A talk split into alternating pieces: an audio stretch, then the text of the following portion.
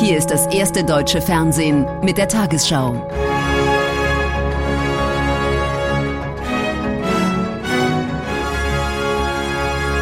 Heute im Studio Susanne Daubner. Guten Abend, meine Damen und Herren. Ich begrüße Sie zur Tagesschau. Die Präsidenten Russlands und Frankreichs, Putin und Macron, haben in einem weiteren Telefonat nach Wegen für eine Deeskalation des Ukraine-Konflikts gesucht. Wegen der angespannten Lage sprachen sie sich dafür aus, die diplomatischen Anstrengungen zu verstärken. Nach Angaben aus dem Élysée-Palast zeigten sich Putin und Macron besorgt über die anhaltenden Angriffe im Osten der Ukraine. Angebliche Provokationen pro-russischer Separatisten dementierte Putin. Internationalen Beobachtern zufolge nehmen Verstöße gegen den Waffenstillstand in der Ostukraine weiter zu. Auch heute ist es an der Kontaktlinie wieder zu Gefechten zwischen prorussischen Kämpfern und den ukrainischen Streitkräften gekommen. Beide Seiten geben sich gegenseitig die Schuld. Die Lage bleibt unübersichtlich. Derweil bringen die Anführer der Separatisten in Donetsk und Luhansk Mütter und Kinder mit russischen Pässen aus den selbsternannten Volksrepubliken fort. Sie werden unter anderem in der Region rund um Voronezh in Russland gebracht. Dort heißt es, wir haben 42 Unterkünfte vorbereitet, könnten aber noch weitere zur Verfügung stellen. Wir können weitere 4500 Menschen aufnehmen. Diese Räumung sei nötig, sagen die prorussischen Separatisten. Der Grund eine Militäroffensive der Ukrainer. Diese hat der ukrainische Außenminister jedoch dementiert. Derartige Pläne gäbe es nicht. Es handelt sich um Falschinformationen. Er fordert dagegen, aus unserer Sicht gibt es jetzt schon Gründe, einen Teil der Sanktionen gegen Russland zu verhängen. Das ist unsere offizielle Position.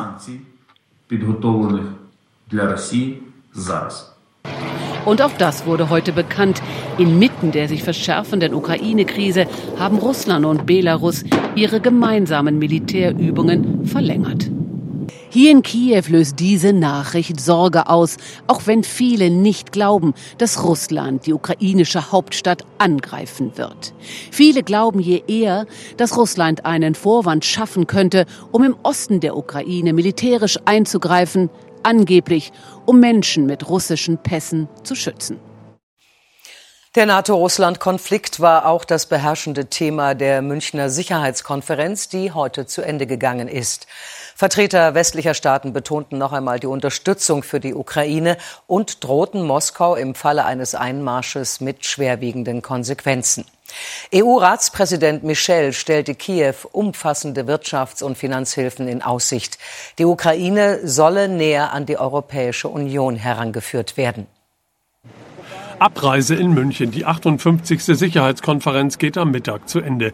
Erstmals seit Jahrzehnten waren die Russen nicht bei den Gesprächen dabei. Für viele Teilnehmer ein Zeichen dafür, dass Moskau kein echtes Interesse an Verhandlungen über den Ukraine-Konflikt hat.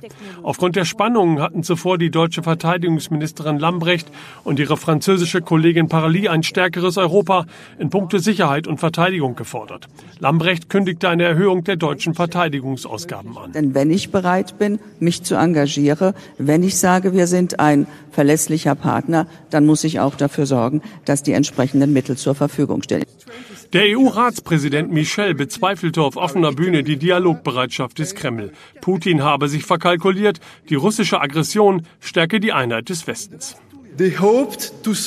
Man hat gehofft, einen Keil zwischen uns zu treiben, das Bündnis zu schwächen und uns auseinander zu dividieren, aber genau das Gegenteil ist eingetreten. Unsere Einheit hat sich nur weiter verfestigt, sowohl innerhalb der EU als auch über den Atlantik hinweg. Nach Ansicht von NATO-Generalsekretär Stoltenberg plant Moskau weiterhin einen Angriff auf die Ukraine. Die Russen würden versuchen, einen Vorwand zu schaffen, sagte er in der ARD-Sendung Bericht aus Berlin. Wir sehen, dass Russland versprochen hat, sich zurückzuziehen, aber Russland hat den Aufmarsch weiter gesteigert, mehr Truppen an der Grenze stationiert. Zum Ende der Sicherheitskonferenz kündigte der EU-Ratspräsident Michel eine großzügige finanzielle Unterstützung für die Ukraine an. Die EU wolle 1,2 Milliarden Euro zur Verfügung stellen. Und während in München die Konferenzteilnehmer abreisten, telefonierten die Präsidenten von Russland und Frankreich, Putin und Macron, über eine schnelle Waffenruhe in der Ostukraine. Weitere Gespräche sollen folgen. Bundesfinanzminister Lindner steht einer Erhöhung des Verteidigungshaushaltes offen gegenüber. In der Sendung Bericht aus Berlin sagte der FDP-Chef, die Bundeswehr müsse so ausgestattet werden, dass sie ihrem Auftrag gerecht werden könne. Eine Summe nannte Lindner nicht. Bundeskanzler Scholz hatte auf der Münchner Sicherheitskonferenz höhere Verteidigungsausgaben in Aussicht gestellt. Ähnlich hatte sich mit Blick auf die Ukraine-Krise Verteidigungsministerin Lamprecht geäußert. Die zweitgrößte Schweizer Bank Credit Suisse hat es offenbar über Jahre hinweg versäumt, zahlreiche ihrer Kunden gründlich zu überprüfen. Das belegen Daten, die NDR, WDR und Süddeutscher Zeitung vorliegen. Demnach konnten Kriminelle bei der Bank Konten eröffnen und auch behalten, unter ihnen korrupte Autokraten, mutmaßliche Kriegsverbrecher und Menschenhändler. Die Credit Suisse weist die Vorwürfe zurück. Die meisten Konten seien längst geschlossen worden. Ausführliche Informationen dazu in der Dokumentation Swiss Secrets, schmutziges Geld, heute um 23.15 Uhr hier im Ersten, gleich nach den Tagesthemen. In Kanadas Hauptstadt Ottawa hat die Polizei die wochenlangen Proteste gegen die Corona-Politik weitgehend aufgelöst. Hunderte Einsatzkräfte räumten Straßenblockaden nahe des Parlaments. Dutzende Fahrzeuge wurden abgeschleppt und zahlreiche Menschen festgenommen. Die Proteste richteten sich zunächst gegen die Impfpflicht für Lkw-Fahrer, die aus den USA zurückkehren, später dann gegen den Kurs der kanadischen Regierung in der Pandemie. Menschenleere Straßen in Ottawa. Die Polizei hat die wochenlangen Demonstrationen gegen die Corona-Politik der Regierung aufgelöst. Die Proteste hatten das Leben in Ottawa und den Handel zwischen Kanada und den USA stark eingeschränkt. Der Premierminister hatte deshalb am Montag den nationalen Notstand ausgerufen. Rund um das Parlament ging die Polizei gestern gegen die Demonstranten vor. Auch Pferdestaffeln wurden eingesetzt. Es gab keinen Hinweis. Sie kamen mit voller Stärke. Es waren Scharfschützen auf den Dächern des Parlaments. Das ist absolut ekelhaft. Das ist extrem. Das ist nicht Kanada. Das ist Diktatur. Die Polizei verteidigte ihr Vorgehen. Begonnen hatten die Demonstrationen ursprünglich als Protest von Lkw-Fahrern gegen die Impfvorschriften beim Grenzverkehr zwischen den USA und Kanada. Am Ende richteten sie sich allgemein gegen die Corona-Politik der Regierung. Nun drohen den Demonstranten rechtliche Konsequenzen. Wenn Sie an den Protesten teilgenommen haben, werden wir Sie identifizieren und finanziell und juristisch zur Rechenschaft ziehen. Nach Angaben der Behörden gab es 191 Festnahmen und 57 Fahrzeuge wurden abgeschleppt. Die Olympischen Winterspiele in Peking sind nach gut zwei Wochen mit einer großen Abschlussfeier zu Ende gegangen. Die olympische Flamme ist erloschen. Der Wettbewerb war geprägt von strengen Corona-Beschränkungen und politischen Debatten. Die USA und andere westliche Länder hatten aus Protest gegen Menschenrechtsverletzungen in China einen diplomatischen Boykott der Spiele erklärt. China hat es geschafft, ein weiteres Superlativ. Das erste Land, das die Sommer- und Winterspiele in derselben Stadt austrägt. China feiert die Veranstaltung als großen Erfolg. Bei der Abschlusszeremonie im sogenannten Vogelnest ist die Schneeflocke wieder das Leitmotiv. Nationen als Schneeflocken, die miteinander verschmelzen. China will sich mit diesen Spielen als offenes und freies Land präsentieren, offen auch gegenüber anderen Nationen. Doch die Freiheiten waren während der Spiele eingeschränkt, Athleten und Journalisten hinter Zäunen in einer olympischen Blase. Menschenrechtsaktivisten hat die Regierung vorsorglich unter Hausarrest gestellt. Der IOC-Präsident Thomas Bach lobte die chinesische Regierung und die Spiele als friedensstiftend. Gerichtet an die Athleten sagte er, diese einende Kraft der Olympischen Spiele ist stärker als die Kräfte, die uns spalten wollen. Sie geben dem Frieden eine Chance. Mögen sich die politisch Verantwortlichen in der ganzen Welt von ihrem Beispiel der Solidarität und des Friedens inspirieren lassen. Die Spiele in China bezeichnete Bach als wahrlich außergewöhnlich. Die Strategie der chinesischen Führung ist aufgegangen. Sie konnte sich als respektierte und anerkannte Weltmacht präsentieren.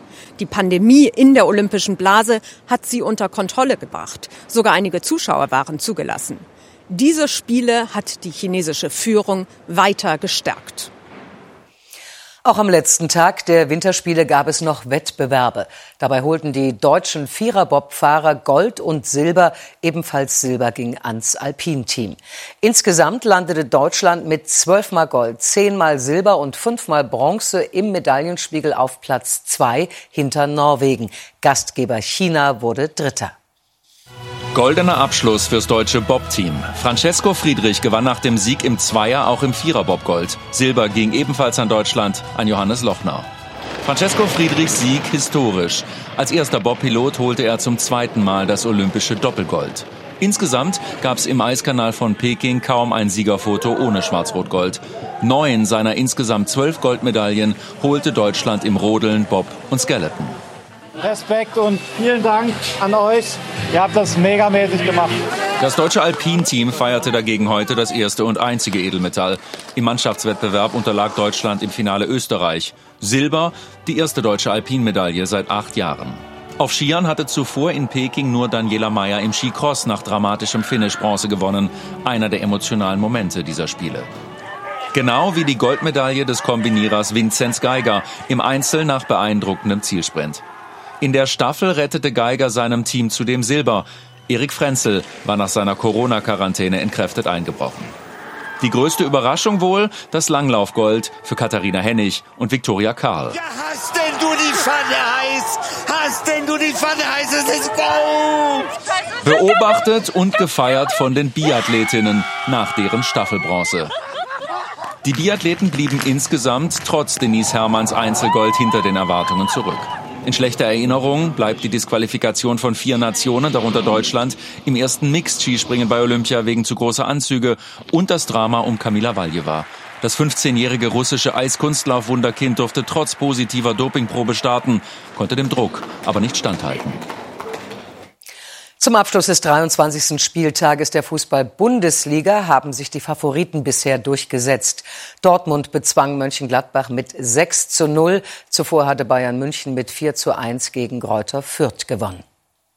Nach nur einem Unentschieden aus den vergangenen beiden Spielen führt Robert Lewandowski die Bayern zurück auf die Siegerstraße. Doch zunächst schockt Branimir Hrgota vom Tabellenschlusslicht Fürth in Weiß und Grün den Rekordmeister. Das 0 zu 1 kurz vor der Pause verdient aber glücklich. Denn Marcel Sabitzer hatte den Ball noch unhaltbar abgefälscht.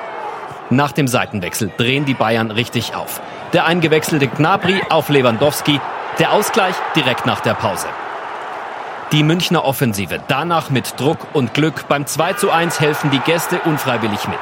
Fürths Abwehrspieler Griesbeck trifft ins eigene Tor. Die Bayern weiter torhungrig. Der eingewechselte Süle auf Lewandowski. Seine 28 Saisontore untermauern die Jagd nach dem eigenen Torrekord. In der Nachspielzeit legt Gnabry nochmal quer auf Einwechselspieler Erik Maxim Choupo-Moting. Der trifft zum 4 zu 1 Endstand. Angeführt von Robert Lewandowski rehabilitieren sich die Bayern am Ende einer schwierigen Woche. Die Tabelle München sechs Punkte vor Dortmund, dahinter Leverkusen, Hoffenheim, Freiburg und Köln.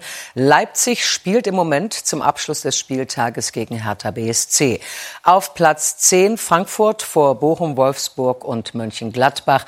In der Abstiegszone Augsburg auf Platz 16 vor Stuttgart. Am Tabellenende Gräuter Fürth. Nach dem Durchzug von Sturm Zeynep laufen vielerorts noch immer die Aufräumarbeiten. Der Schienenverkehr in Norddeutschland und in Nordrhein-Westfalen könnte nach Angaben der Deutschen Bahn noch bis mindestens morgen Nachmittag beeinträchtigt sein. Unterdessen nähert sich ein neues Tiefdruckgebiet. Ausläufer von Antonia zogen am frühen Abend bereits am Fichtelberg auf. Für die kommende Nacht wird vor starken Böen mit bis zu 110 Kilometern pro Stunde gewarnt. Und nun die Wetteraussichten für morgen, Montag, den 21. Februar. Ein neues Tief zieht zum Baltikum. Sein Sturmfeld und seine Kaltfront wirken sich auf unser Wetter aus, sodass in der Nacht teilweise kräftiger Regen auch den Süden erreicht. Regional drohen Hochwasser und sowohl in der Nacht als auch am Tag schwere Sturmböen. Bei Schauern und Gewittern Orkanböen. Am Tag von Nordwesten wieder Regen oder Schneeregen im Bergland Schnee, später Graupelschauer und kurze Gewitter. In der Nacht plus 8 bis minus 1 Grad, am Tag 2 Grad im Harz, 10 Grad am Oberrhein. Am Dienstag im Osten und Süden noch Regen und im Bergland Schneeschauer, später von Nordwesten neuer Regen, windig. Am Mittwoch ist es länger sonnig und meist trocken. Am Donnerstag ist es in der Südosthälfte freundlich, sonst schon wieder wechselhafter und windig. Um 22.45 Uhr meldet sich Ingo Zamperoni mit diesen Tagesthemen, wie China die Olympischen Winterspiele im eigenen Land bewertet und ein deutsches Spiegelteleskop auf dem Weg zur ISS. Ich wünsche Ihnen einen guten Abend.